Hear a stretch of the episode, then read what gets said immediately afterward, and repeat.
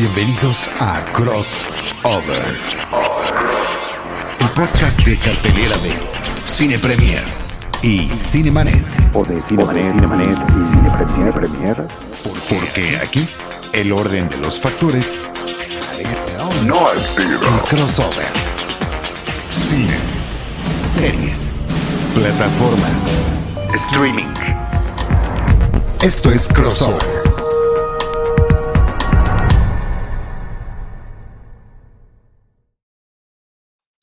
Hace mucho tiempo que no hacemos nada y ya no me acuerdo cómo comienza este programa.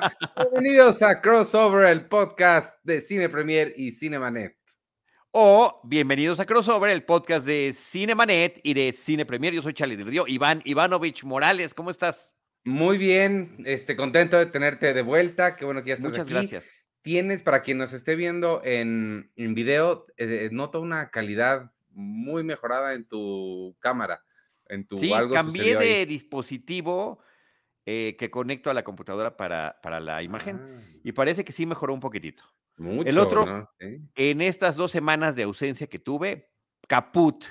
Este, ya ves Ah. que de repente no podemos confiar en los dispositivos electrónicos, entonces estamos entrando con un reemplazo. La verdad que de último momento, amigas y amigos, estuve fuera porque un querido amigo mío desde hace muchísimos años eh, de Alemania vino a visitarme y la verdad que me la pasé de guía de turistas, de- eh, rememorando buenos tiempos, eh, vislumbrando los, los nuevos que vienen y disfrutando su compañía. Así que estuve en Campeche, estuve en Teotihuacán, me acompañó Enrique, Enrique Figueroa Naya, fue nuestro guía, Wow, buen guía. Padrísimo, padrísimo estuvo la visita con Enrique a Teotihuacán y este y bueno, pues también aquí en Ciudad de México, ya sabes, en los lugares típicos, clásicos, pero todo en orden. Lo que sí es que me desconecté por absoluto de redes sociales, de los varios podcasts que estamos haciendo normalmente cada semana y hoy estamos regresando y a mí me va a tocar hablar de varias series que terminaron en estos días y que sí tuve la oportunidad de ver series cuyas temporadas concluyeron. A eso me Pues, refiero, Ivanovich. Pues se ve muy bien tu video, no que antes se viera mal, pero es de esas cosas en las que cada vez que mejora la tecnología no nos damos cuenta de, de que la otra no era tan buena. Pero este, te ves muy bien, felicidades. Pues sí, pues vamos a, a- a arrancar, si te parece bien, tenemos varias cosas que ver. Estamos, como bien dijiste, muy desconectados, entonces vamos a andar, cam- mira, campechaneando de... ca- Campechaneando. campechaneando viene de Campeche. Cuéntanos esa historia, ¿te la sabes? ¿Hay una sí, historia? campechanear si viene de Campeche. Eh, tiene que ver con la diversidad cultural que se dio en ese que fue uno de los principales puertos de la Nueva España en su momento. ¿A Y cuando algo se mezclaba o se combinaba, se le llamaba pues campechano, que es una de las muchísimas acepciones que tiene el término. Campechano también, por supuesto, se refiere a quien es originario y oriundo de Claro. esa tierra del sureste mexicano, de ese estado de la República. También tiene que ver con un modo de ser afable, amigable. Mira qué campechana es esa persona, ¿no? Ah, qué, claro. qué- qué- qué bonita forma de ser tiene, pero eh, efectivamente la, eh, eh, eh, servir algo campechano o campechaneado significa que está, o como decías tú, campechaneando, vamos a estar el programa, que vamos a ir mezclando elementos, ¿no? Eh, también se aplica para el, te- el tema de cócteles y llega a darse inclusive ya en situaciones que no tienen que ver en absoluto con el Estado. Por ejemplo, tú pides unos tacos campechanos taurinos, que son los que tienen chorizo y tienen cecina y tienen chicharrón, y bueno, esos tacos no existen en el estado de Campeche. Pero pues ya el término ya traspasó las fronteras nacionales e internacionales. Nunca me imaginé que mi pregunta fuera a detonar una respuesta tan interesante. Este, que, Qué que- bueno, qué bueno que te parezca interesante, Ivanovich. Así son las mejores preguntas. Pues, si te parece bien, me voy a, me voy a eh, robar el término y voy a decidir empezar yo, porque es muy apropiado que hablando de estas cosas campechaneadas, ¿Sí? que mezcla diferentes cosas y habla de diferentes temas. eh, creo que es apropiado empezar con Bo tiene miedo, la nueva película de Ari Aster, que fíjate que me encantaría decirles de qué se trata, pero entre esta y Bardo y otras películas que como que se meten al inconsciente de los personajes principales, está difícil decir exactamente de qué se trata. Esencialmente de lo que es es lo que te digo, un viaje al inconsciente del personaje que interpreta Joaquín Phoenix. Eh, está interesante la película. Fíjate que yo he escuchado muchos comentarios, no sé, bueno, más bien leído en Twitter y así, eh, no sé si tú has leído algo, pero he escuchado que es la peor película, no de Ari Aster, sino de existente en los últimos años. Ah, que es un, Ok.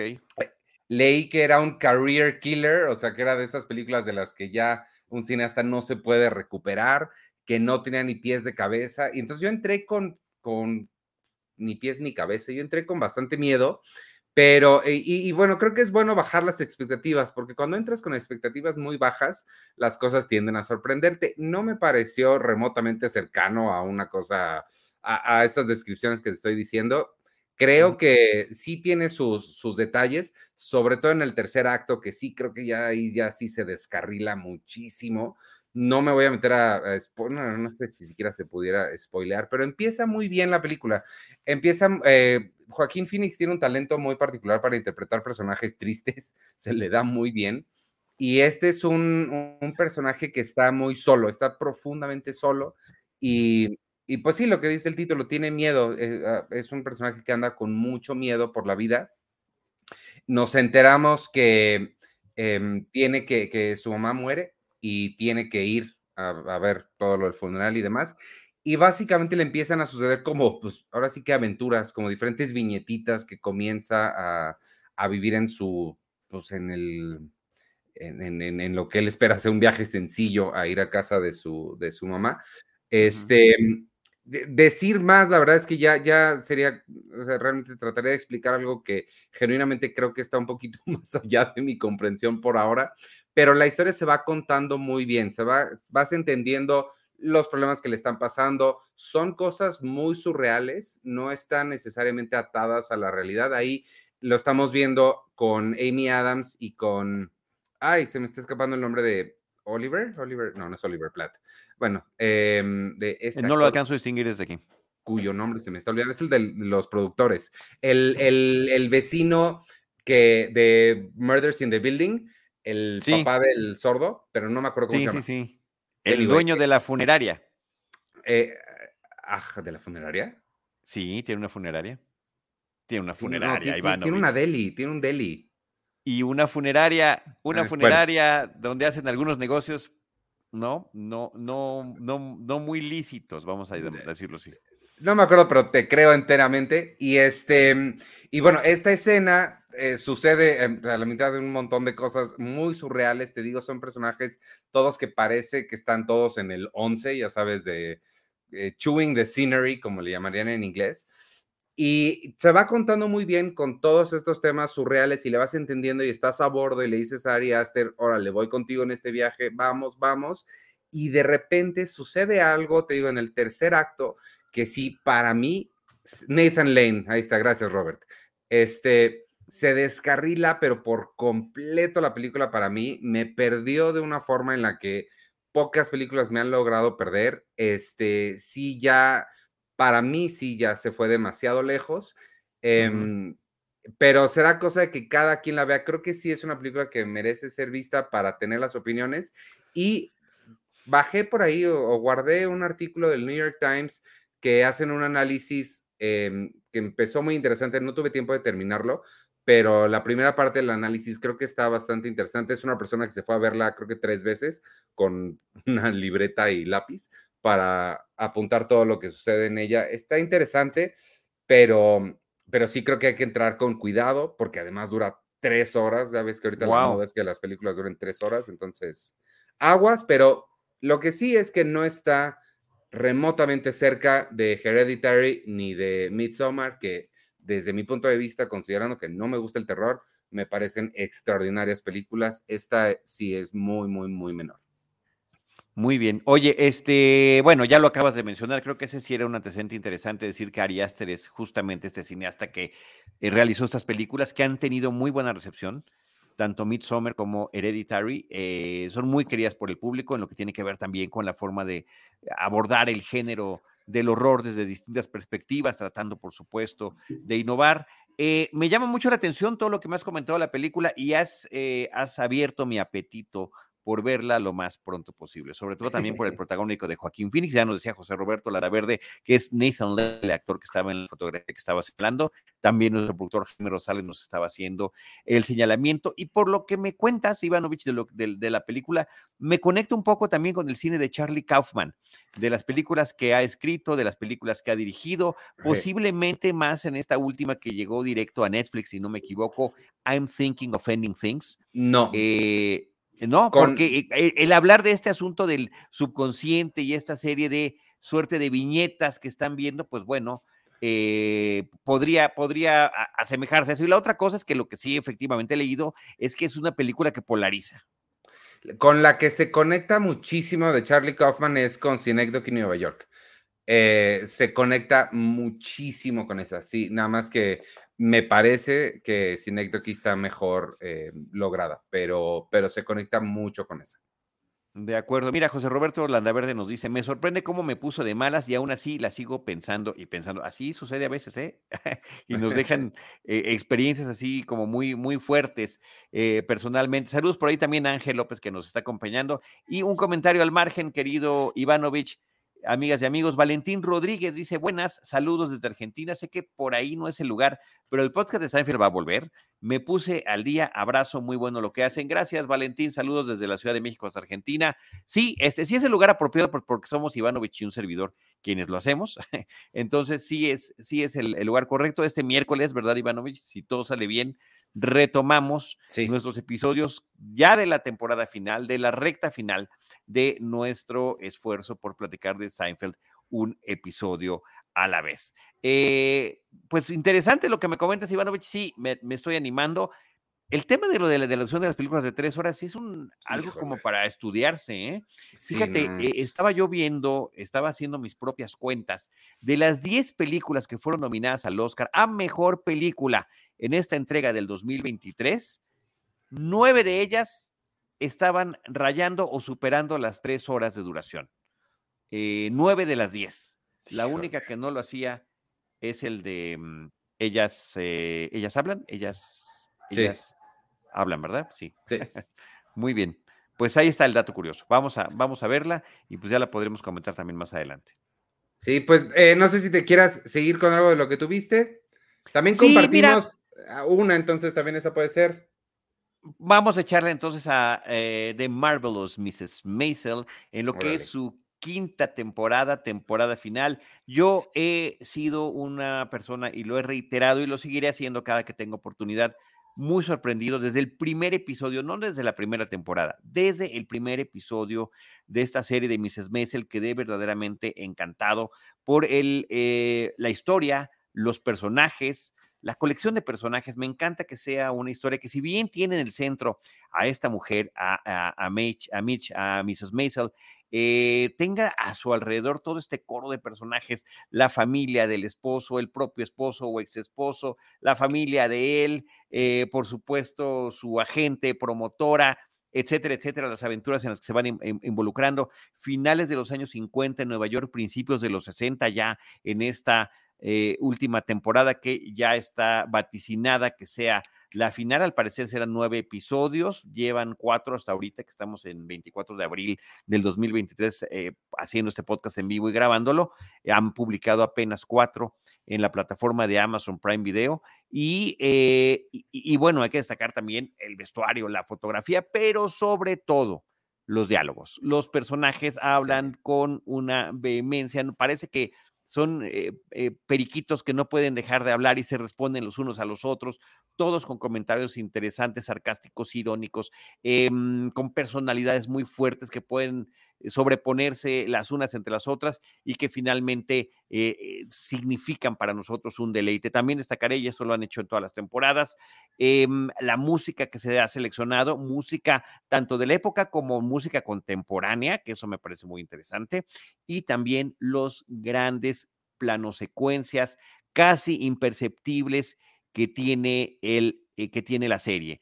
En, sus diferentes episodios. O sea, tú ves a los personajes hablar, hablar, hablar, parecer que fuera una obra de teatro y no te das cuenta que la cámara no ha cortado, que los va siguiendo, que gira, que va. Son casi imperceptibles y habla aquí de un manejo del escenario formidable por parte de sus creadores. y también de una suerte eh, que en algunos casos ha llegado a hacerlo literal de coreografía musical. ¿No? Hay una gran coreografía de la expresión corporal y el lenguaje corporal de los personajes. Eh, me decías tú, platicábamos hace ratito antes de entrar al aire, que había empezado muy extraña esta nueva Sí. temporada. Efectivamente, así es. Creo que es la primera vez que alguien me corrija si me estoy equivocando, que hay un flash forward, que hay una, un vistazo al futuro. Es la escena con la que arranca. De hecho, estamos escuchando una canción de los ochentas.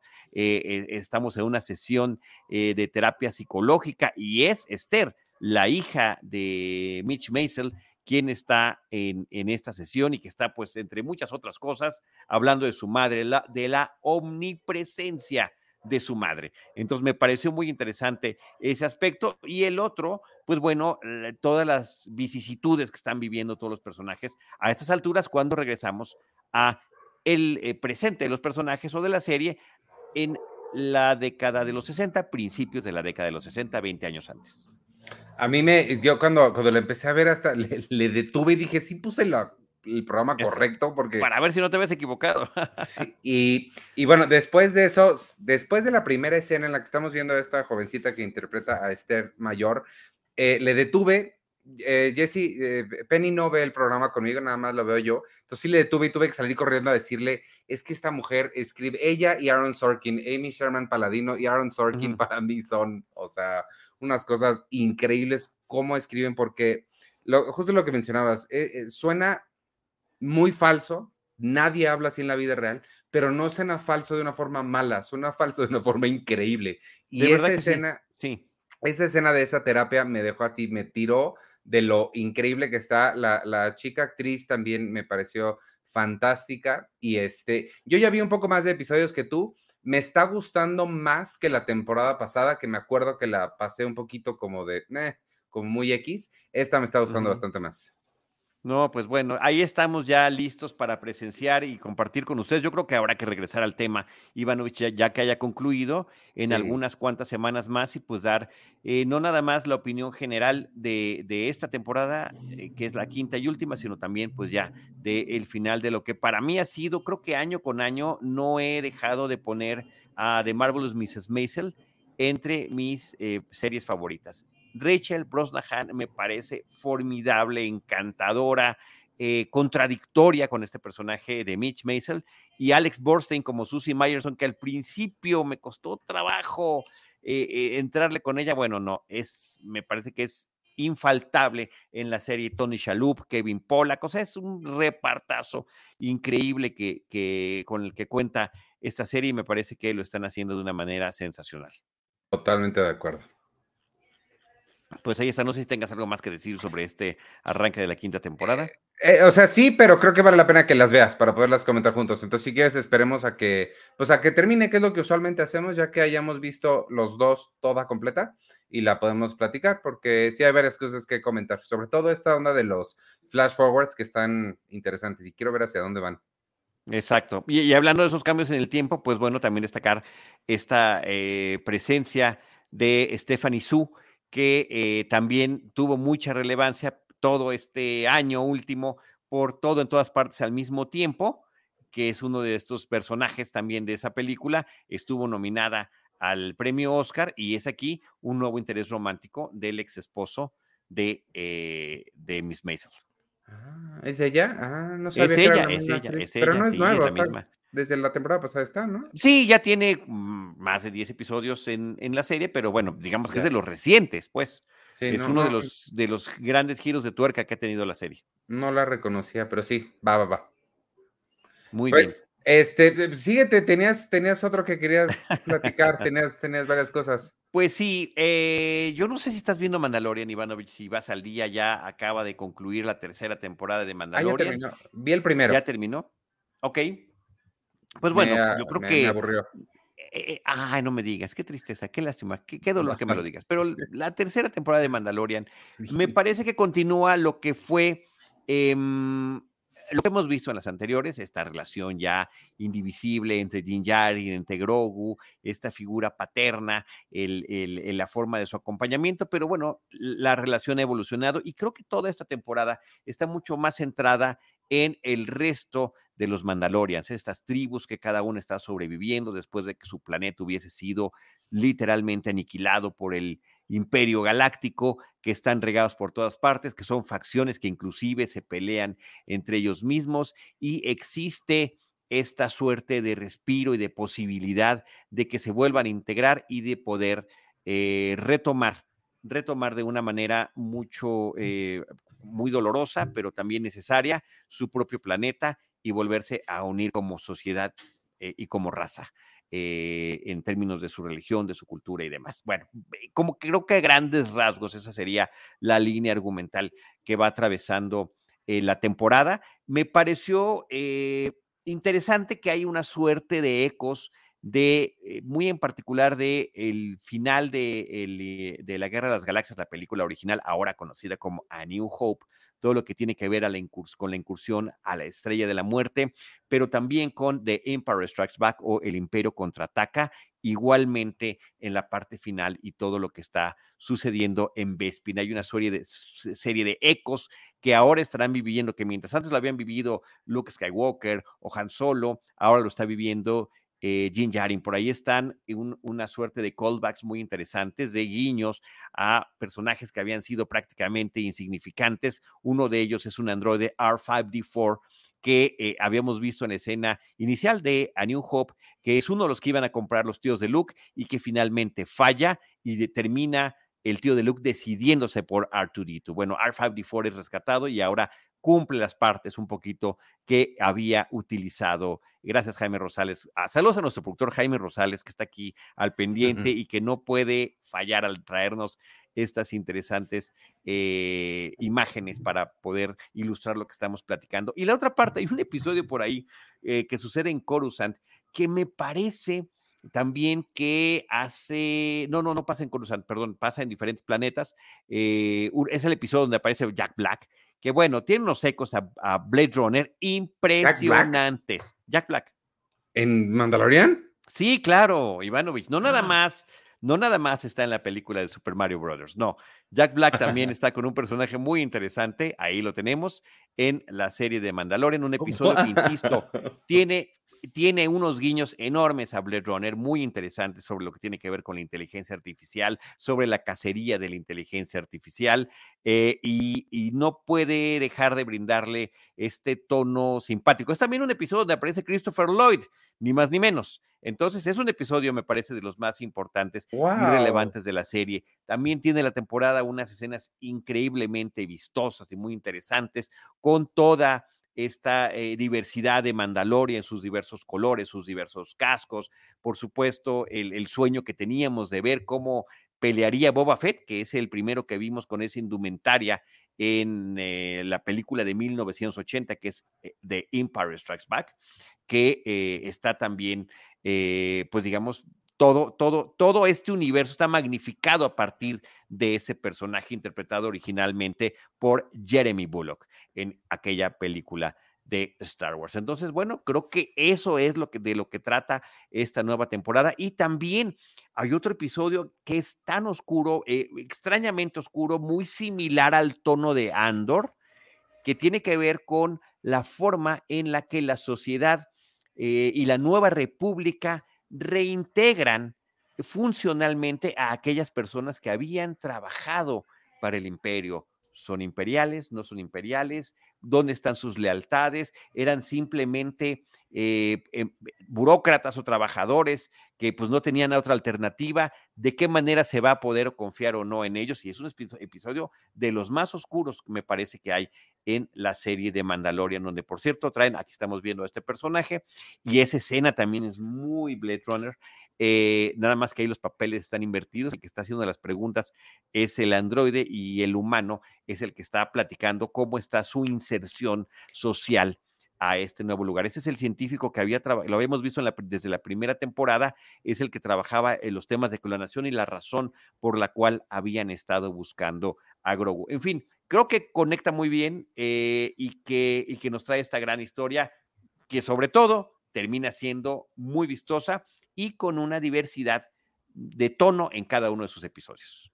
Órale, pues sí suena interesante. Yo la, eh, no continué después del primer episodio porque lo sentí medio aburridón, como que no, sentí que, que no, no entendí de qué se trataba, como que lo sentí muy lento y luego hay tantas cosas que ver que ya no las... Tantos pendientes, sí, ya sé. Pero sí, ya ahorita sé. la vendiste bien. Muy bien. Pues bueno, pues ahí está. Mi, mi- Sigo pensando que la primera temporada es la mejor, es la, la más propositiva, es este gran homenaje al western, pero creo que también termina funcionando muy bien y que han podido continuar muy bien la historia de eh, Jin Djarin, el Mandalorian y de Grogu.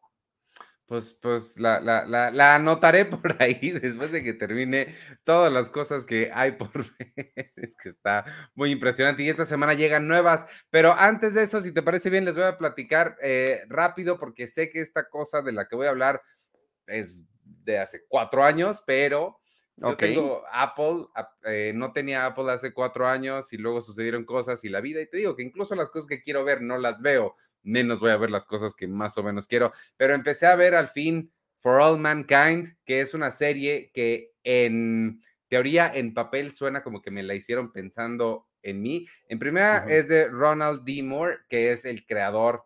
¿Ronald? ¿Sí, Ronald? Ronald, sí, sí es. de eh, la nueva versión de Battlestar Galactica, lo cual pues ya te vende cualquier cosa de inmediato.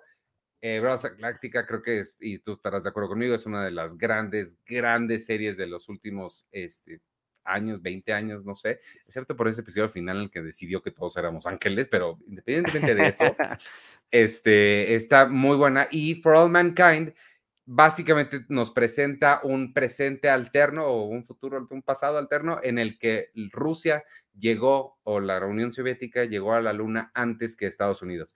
Eso genera un montón de cambios que eventualmente, y creo que de forma muy inteligente, hace que la mm, carrera espacial no se termine, sino continúe y al seguir operando así, al seguir, em, pues, innovando en términos de, de- los viajes espaciales, pues eso cae a la, a la Tierra, tiene muchas innovaciones, tiene muchas consecuencias de innovaciones en tecnología terrestre que creo que es de lo más interesante de lo que habla la serie, o al menos de lo que a mí me habían dicho que se trataba, entre eso y que eran al abandonar la luna o al perder la luna, a donde se iban ahora es a Marte. La serie sí trata de todas estas cosas que estoy diciendo, pero eh, para llegar a Marte llegan hasta la tercera temporada. Eh, se me hace muy interesante, sin embargo me está pesando mucho todas las historias que no tienen que ver con los viajes espaciales. Em, Ok. sí, ¿tú, ¿tú la viste? No, no, no, también tengo muchas ganas de verla y justamente, eh, igual me he quedado atorado como tú, eh, lo Sí. que más me llama la atención es esta forma de retratar una realidad alterna donde, pues muy al estilo de Watchmen también, que está, eh, nos está contando tu historia con un, con, con un contexto histórico distinto al real. O, o The Man in the High Castle, no sé si te acuerdas que, que También, por los supuesto que también, también. nazis ganaran.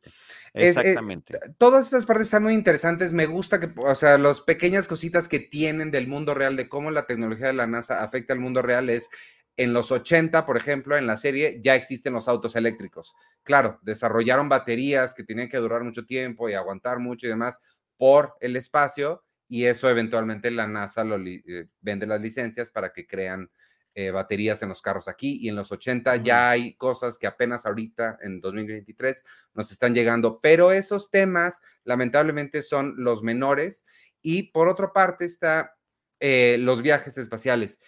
Siento que Ronald D. Moore aquí tuvo un mal entendimiento o, o es mi sesgo personal de lo que a la gente que nos gustan las historias de la NASA y de la exploración espacial, lo que nos gusta de esas, eh, creo que no lo entendió, porque películas tipo The Right Stuff o eh, The Martian, la de Matt Damon en Marte, lidian con lo mismo, es lidian con resolución de problemas y eso es lo que nos gusta mucho, siento, como que ver a esta gente que es la gente más inteligente y más educada del planeta resolver problemas que parecen imposibles. En Apolo 13 lo ejemplifican muy bien en este momento, ¿te acuerdas que les avientan en la mesa un montón de Sí, piezas? eso es lo que tienen ellos, eso es lo que tienen, con eso tienen que trabajar, ¿qué es lo que podemos hacer? tienen que hacer que este círculo quepa en este cuadrado. Aviéntense. Esa es la parte que a mí. O el marciano, ¿no? De Martian, no sé si lo mencionaste ahorita, me fui con tantas referencias, la de Ridley Scott. Sí, sí, sí, justo, ¿qué es eso? Let's science the shit out of this, ¿no? Vamos a Exacto. resolución de problemas.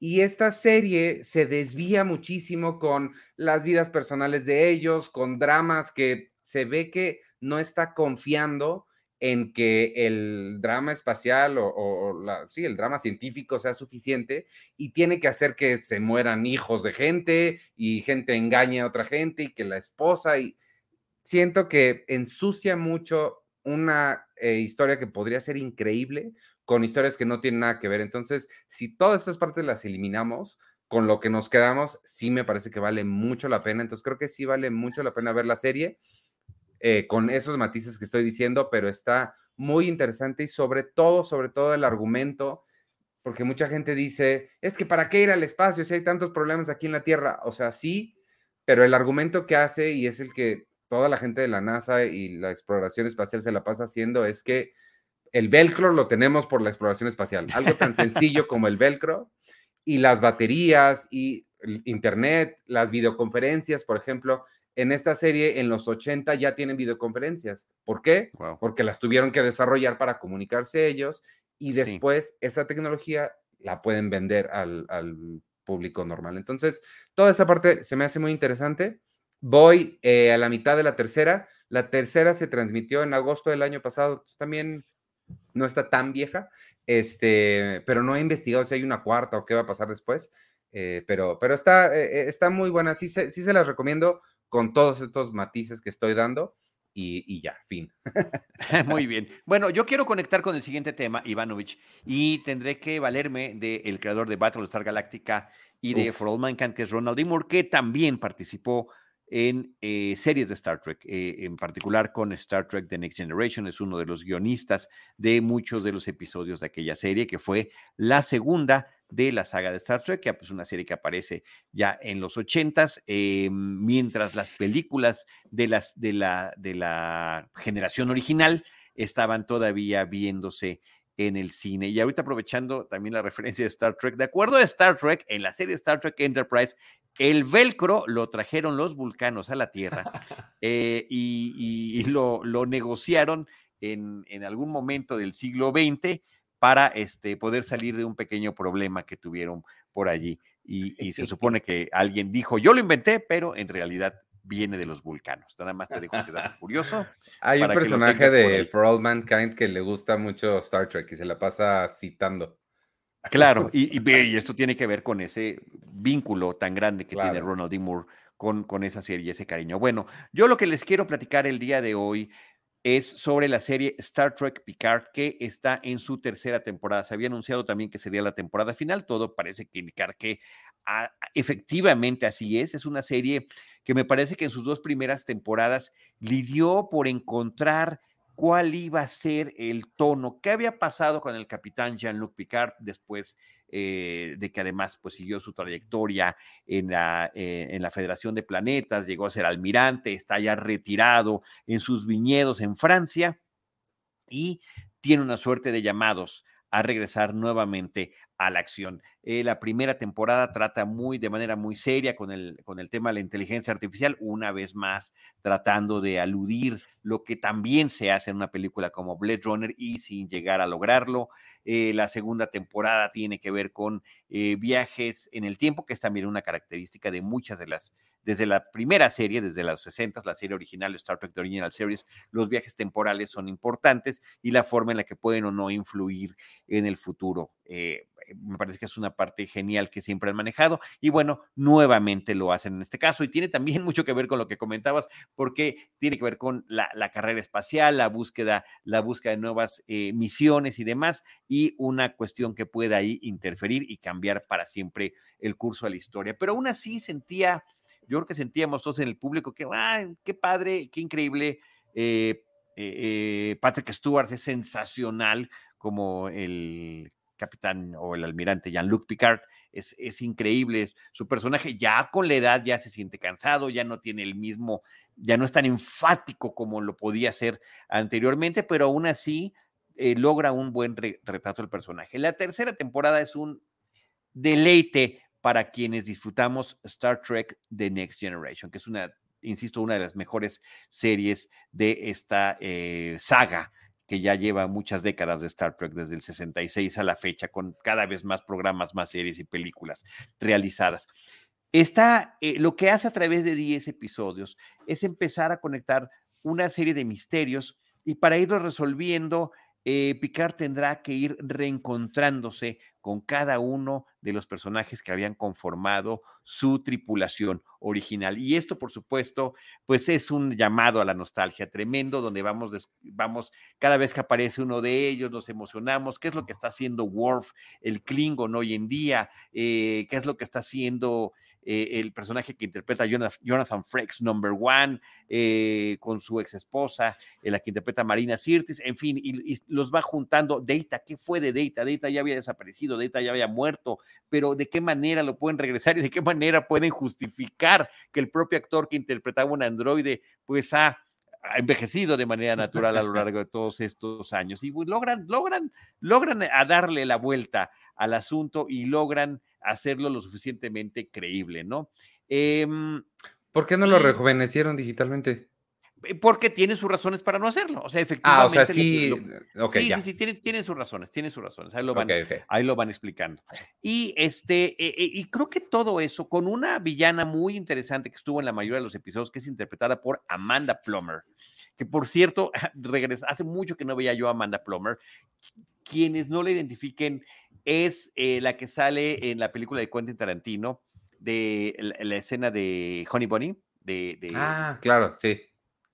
Eh, ¿Cómo estás, Bunny? Sí, sí, que empiezan, y que mira, ya está, vela, vela que cambia de estar a lo largo de los años. Y que es, insisto, yo no había descubierto, o sea, nunca había caído en cuenta que era la hija de Christopher Plummer, hablando de Nepo Babies, ¿no? A lo largo de tanto tiempo. Una actriz que ha aparecido en cine y en televisión, tiene por ahí en The Outer Limits, en la versión de los 2000 de The Outer Limits, un episodio sensacional que también tiene que ver con viajes en el tiempo. En fin, bueno, ella es la villana, una de las de los personajes eh, eh, eh, antagónicos en nuestra nueva temporada. Hay grandes villanos que son razas con las que se ha enfrentado la federación en el pasado, en las series, que están de vuelta este, de nueva cuenta. Por acá, mírala cómo estaba en, en aquel entonces, en, en, esa segunda película de Quentin Tarantino. Entonces, eh, creo que logran conectar muy bien con, con el, por qué traer de nuevo a una tripulación, por qué traer de, de, nueva vuelta a los personajes. Todos ellos, por cierto, aparecen como invitados, no aparecen como protagónicos. Aunque salgan en más de un episodio y algunos prácticamente en los 10 episodios de la serie, siguen siendo invitados porque la serie es de Patrick Stewart. Y bueno, hay, hay otros momentos en el que vemos naves estelares de, otros tiempos que ya están en una suerte de museos estelares. Guiños, guiños, guiños, guiños al, por mayor, un fanservice impresionante, pero bien elaborado, que me parece que esa es la parte que habría que rescatar. Yo eh, sigo en contacto con un primo mío que también siempre nos ha gustado Star Trek, somos más o menos de la misma edad, y pues nos hablamos, ¿ya lo viste el último? Sí, ¿qué te pareció lo que viste? Ah, qué impresión. O sea, sí logra, sí logra sacar esas emociones. Logra cerrar la historia, digamos que es, lo podría uno ver también como una suerte de miniserie y al mismo tiempo abre la puerta como para decir, esta podría ser una nueva tripulación, una nueva historia que podríamos explorar tal vez en algún futuro. Actualmente son muchos proyectos los que están simultáneamente. Hemos tenido temporadas de mayor o menor auge de series de Star Trek y de repente hemos tenido muchas en estos años. Star Trek Picard, que te digo, esta es su tercera temporada. Star, Star Trek Strange New Worlds, que es lo mejorcito que he visto yo, ya lo hemos platicado por acá. Apenas viene la segunda y es una película que se va a las raíces básicas. Eh, reciente también está Star Trek Discovery por parte de eh, Cine Premier, me tocó ir a uno de los sets cuando la serie se transmitía en la plataforma de Netflix en aquella primera temporada. Eh, viene una película original este, protagonizada por Michelle Yeoh, que había tenido, eh, su personaje había aparecido originalmente en Star Trek Discovery. Hay dos series animadas, con ninguna de las dos he podido yo conectar. una de ellas es un tanto cuanto eh, irreverente, irónica, sarcástica sobre lo que significa el universo Star Trek. No me encantó. Otro se llama Star Trek Prodigy. A mí ese tipo de animación un poco al estilo de Clone Wars tampoco me gusta. Entonces no, no había yo estado muy contento eh, ni con las temporadas pasadas de Picard, ni con Star Trek Discovery, que por cierto pues nos lleva mucho más, primero al, pasado de la, vamos a decirle, al futuro de la serie original, a lo que veíamos en aquellos momentos, y después nos manda un futuro que, eh, pues, para mí rompe con lo que era el espíritu de que había hecho Gene Roddenberry, que era el futuro utópico, y al contrario nos manda a una tremenda distopía. Es decir, han estado es- ensayando distintas cosas, eh, como dicen por ahí en el término, cien- la- la- la- el método científico, ci- eh, Ivanovich, que tanto te gusta, ensayo y error, a ver qué funciona. Hasta ahorita, creo yo, lo que más ha funcionado, Star Trek Strange New Worlds y Star Trek Picard en esta tercera temporada, que cierra muy bien. Insisto, si alguna vez eh, les tocó ver Star Trek The Next Generation, este va a ser un deleite inconmensurable. Eh, hay momentos de reunión de personajes que pues no habíamos visto juntos en eh, tres décadas, lo cual lo hace muy interesante. Oye, la de Seth MacFarlane, ¿la viste? Que sé que no es oficial de Star Trek, pero tiene como ahí sus. Sí, no, es una absoluta parodia de. A mí, Seth MacFarlane por Family Guy me encanta. Él ha hecho buenas parodias dentro de Family Guy sobre Star Wars y sobre todo lo que se le ponga enfrente. Eh. Siento que tiene sus eh, eh, aciertos y desaciertos. Simpática en general la, la serie de MacFarlane sobre este universo Star Trek. Quien lo hace muchísimo mejor y que haz- es, es una genialidad es Galaxy Quest. La No, película Galaxy, Quest, es- sí. es increíble, logra ser una historia muy interesante por sí misma, pero si uno lo ve como homenaje y parodia simultánea al concepto de Star Trek, es absolutamente sensacional. Es dan en el clavo en todas, en todas las, este, en todos los, los, los puntos que podrían abordarse ahí. Galaxy Quest es increíble y aprovecho para hacer dos comerciales rápidos. Tenemos un episodio de. Ah, no, creo que fue en el Cineclub, olvídalo. No lo hablamos ¿De Galaxy Quest? De Galaxy Quest. Y, y, y esto no le emociona a nadie más que a Víctor, con quien hice el programa pasado, y a mí, pero en Disney Plus ya está te- las temporadas completas de Home Improvement, mejorando la casa, y yo siempre que vea a Tim Allen voy a seguir eh, Claro. recordando que están ahí. Vayan a verlas, por favor. Sí, bueno, en Cinemanet sí tenemos un episodio, no exclusivamente de Galaxy Quest, pero sí es una de las películas mencionadas que sigue, siguen un estilo narrativo muy similar. Así que luego les pongo ahí en redes el, el- el- el episodio para que puedan echarle una- un vistazo. De- deberíamos hacer un, un- un especial de parodias. Está Galaxy Quest, eh, la de Spaceballs, este, Robin Hood Men in Tights, esas que, que valen la pena. Las Ah, buenas parodias, a mí la, Claro. bueno, de, las, de las mejores parodias del... No, Top del Secret, no, Charlie, por favor, no. Top Secret. Airplane es de los mismos creadores de Top Secret, eh, pero Airplane me parece que sí, estaba aludiendo a toda una serie de películas que en los 70 se hicieron muy populares, que fueron las películas de aeropuerto. Es así. Hubo varias, aeropuerto, después se pegó tanto que son aeropuerto 75, aeropuerto 79, aeropuerto El Concorde, en fin, ya había un desgaste absoluto de las películas de aeropuerto y llega Airplane justamente para decirle, sí, está desgastado y está desgastado por esto. Y lo hacen fantástico. Es así. Este, pues mira, de lo último que les voy, mira, ahí está, Airplane. Ese es, eh, qué, qué- qué- buena película es esa. Este, mm, eh, de lo último que les voy a platicar, amigos, es una rapidísimo, ni voy a decir tanto porque ni me está gustando tanto, pero se los voy a mencionar nada más porque pues ahí está. En Apple se estrenó otra de estas series que está haciendo Reese Witherspoon con su compañía productora. em, se llama The Last Thing He Told Me, lo último que me dijo. Es protagonizada por Jennifer Garner, que no hablamos de Air, Charlie, la hablé yo con Sí. Víctor la semana pasada. Este, no sé si la viste, pero Ben Affleck no me parece el mejor actor del mundo. Creo que es un gran, gran director y creo que eh, ahí se le pegó a Jennifer Garner lo mismo porque tampoco me parece la mejor actriz del mundo cuando estaban casados. Este es una serie que la verdad, o sea, funciona solo de la misma forma en la que funcionan estas novelas eh, como que hacen como en masa que te compras en el aeropuerto porque se te olvidó tu libro de verdad y necesitas algo rápido para pasar el tiempo. Así. No es una serie de gran calidad, este, no es el mejor misterio del mundo. Meten cosas que de repente nada más confunden en lugar de informar, pero sí está, está aguantable y el misterio pues sí está lo suficientemente interesante para mantenerte ahí. Creo que eh, le, le hacía mucho trabajo de, pues de construcción ahí dramática, de yo no sé, bien, viniendo de Reese Witherspoon, que siempre ha tenido muy buen ojo con Big Little Lies, con Wild, estas películas que ha seleccionado de sus libros, eh, me sorprende un poco. Series. Bueno, Wild es película, pero sí, o sea, Ajá. Que ha sacado de, de- de los libros que ha comprado.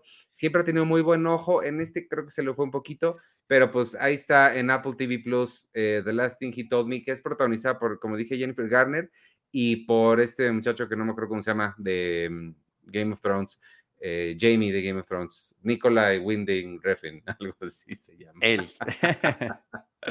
Este, y de lo que sí quiero que tenemos poquito tiempo porque se nos va James, pero sí quiero saber qué es eso de una película o serie, no sé qué es de Mr. Bean que mencionaste al principio. Bueno, Man vs. Bee, El hombre contra la abeja, es de Rowan Atkinson, es una serie creada y protagonizada por Rowan Atkinson. Son nueve episodios. eh, el primero dura 18 minutos y los demás duran 10 minutos apenas. Cada uno de ellos es la historia de un individuo eh, allá en Inglaterra que pues encuentra trabajo cuidando la casa de una familia rica.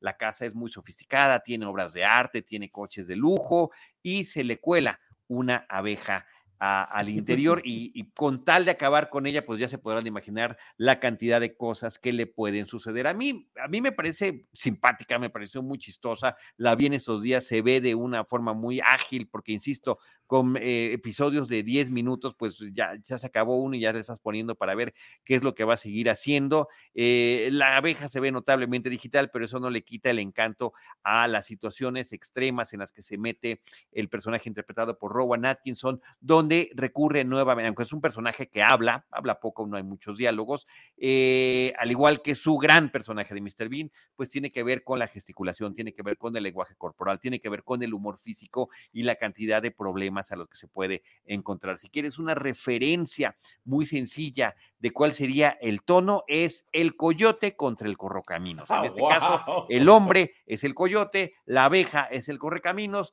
trata de acabar con ella y mientras más cosas está tratando de inventar para poder acabar con ella, en más problemas se va a seguir metiendo una y otra vez. A- en e- viéndola de esa manera, eh, me parece muy divertida. Eh, James, nuestro productor, me decía, a mí me desesperó. Sí, te desespera porque no puedes creer que alguien pueda llegar a esos excesos y esos absurdos, literalmente la estupidez humana para tratar de, eh, de- de- de acabar con una abeja, No, pero bueno. pues eh, llega, llega a suceder aquí en una serie de ficción muy divertida. Rowan Atkinson haciendo eso que le sienta ¿Y que es dónde el humor está? físico.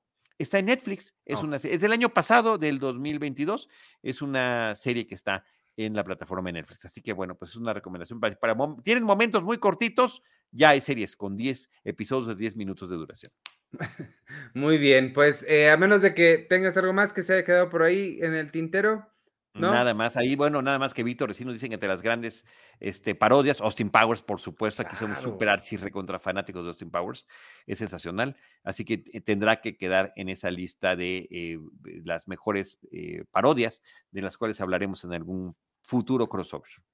Este, muy bien, pues antes de despedirnos, amigos, y de leerles los estrenos que vienen esta semana, les quiero recomendar, invitar para que vayan, no los voy a invitar yo, tienen que pagar su boleto, Iván, pero los quiero invitar a que lo hagan. Una obra que está dirigiendo, que tradujo y escribió y dirige mi buen amigo y productor de mi película, Samuel Sosa, se llama Costo de Vida. Les voy a leer el, el- lo, lo que tengo porque yo no soy, no me la sé tan bien y no quiero equivocarme. Dice, Costo de vida se centra en dos historias paralelas. La primera es la de Annie y Eddie, ex esposos que deben replantear su relación y situación económica cuando un accidente convierte a Annie en una persona con discapacidad. Y la segunda es la historia de John, un estudiante universitario que puede elegir a una nueva cuidadora y contrata a Jess. Lo padre de esta obra, y es que Samuel la vende mucho mejor que yo, porque pues, obviamente es el director, este, Está conformada, bueno, el reparto está Humberto Busto, a quien también le mandamos un saludo porque es un buen amigo, y Elena del Río, y además tiene a dos actores naturales con discapacidad, son Sandra Jiménez Loza y Arly Velázquez, que eso creo que está muy padre, que las personas, que, que los personajes tienen discapacidad, realmente son interpretadas por personas que tienen una discapacidad también. Está en el, en el Teatro Helénico a partir del primero de mayo Se las recomiendo mucho. Vamos a tener ahí un poquito de cobertura que le vamos a estar dando para que vayan a verla, amigos. Y si van el lunes, yo ahí los veré porque yo voy ahí. Y este, nada, pues ahí está. Costo de vida se llama en el helénico, en el helénico a partir del 1 de mayo. Suena bien padre. Y pues vámonos, si te parece bien, Charlie, voy a leerles nada más lo que viene esta semana en cine. Se estrena Caballeros del Zodiaco, Sansella, El Inicio, Renfield, asistente de vampiro, La heredera de la mafia, No descansarás, Los habitantes, Araña Sagrada, Vampiro al rescate y hay un reestreno de Superman la película. Pregunté que si iba a ser una proyección de Blu-ray o algo así y me dijeron que no, es un DCP, entonces se debe ver bien bonita en pantalla grande a Christopher Reeve en toda su gloria. A Netflix llega Un lugar en silencio, parte 2, el 30. En Apple TV Plus, la nueva temporada de After Party, el 28, que sé que esa nos había gustado bastante. Así es. En Amazon Prime ya va a estar a partir del 30 también Shazam, La Furia de los Dioses, con costo extra, claro. Y la serie Citadel. Y en Star Plus llega New Amsterdam, que es una serie, pero la que me llama mucho la atención y te quisiera pedir, Charlie, que la viéramos, es la nueva de Sam Méndez, que mandaron ahí enterrada al catálogo de Star Plus.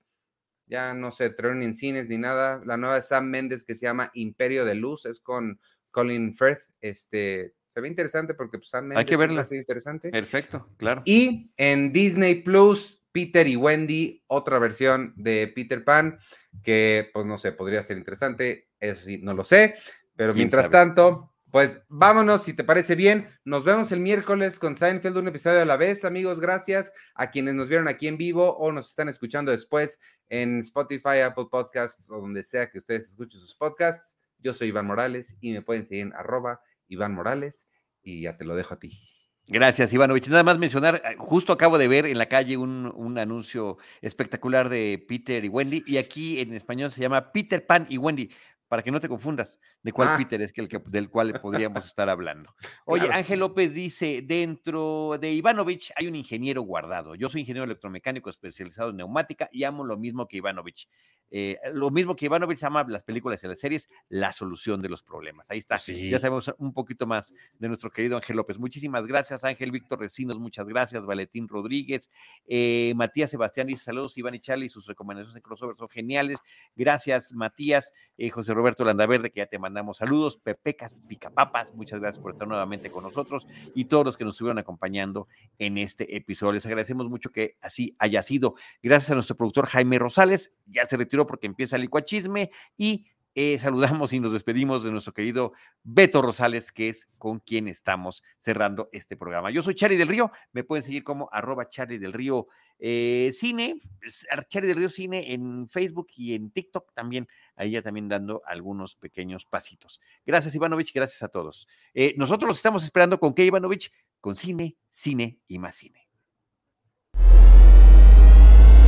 Cinemanet Cine Premier presentaron Crossover. El podcast de cartelera de Cine Premier y Cinemanet.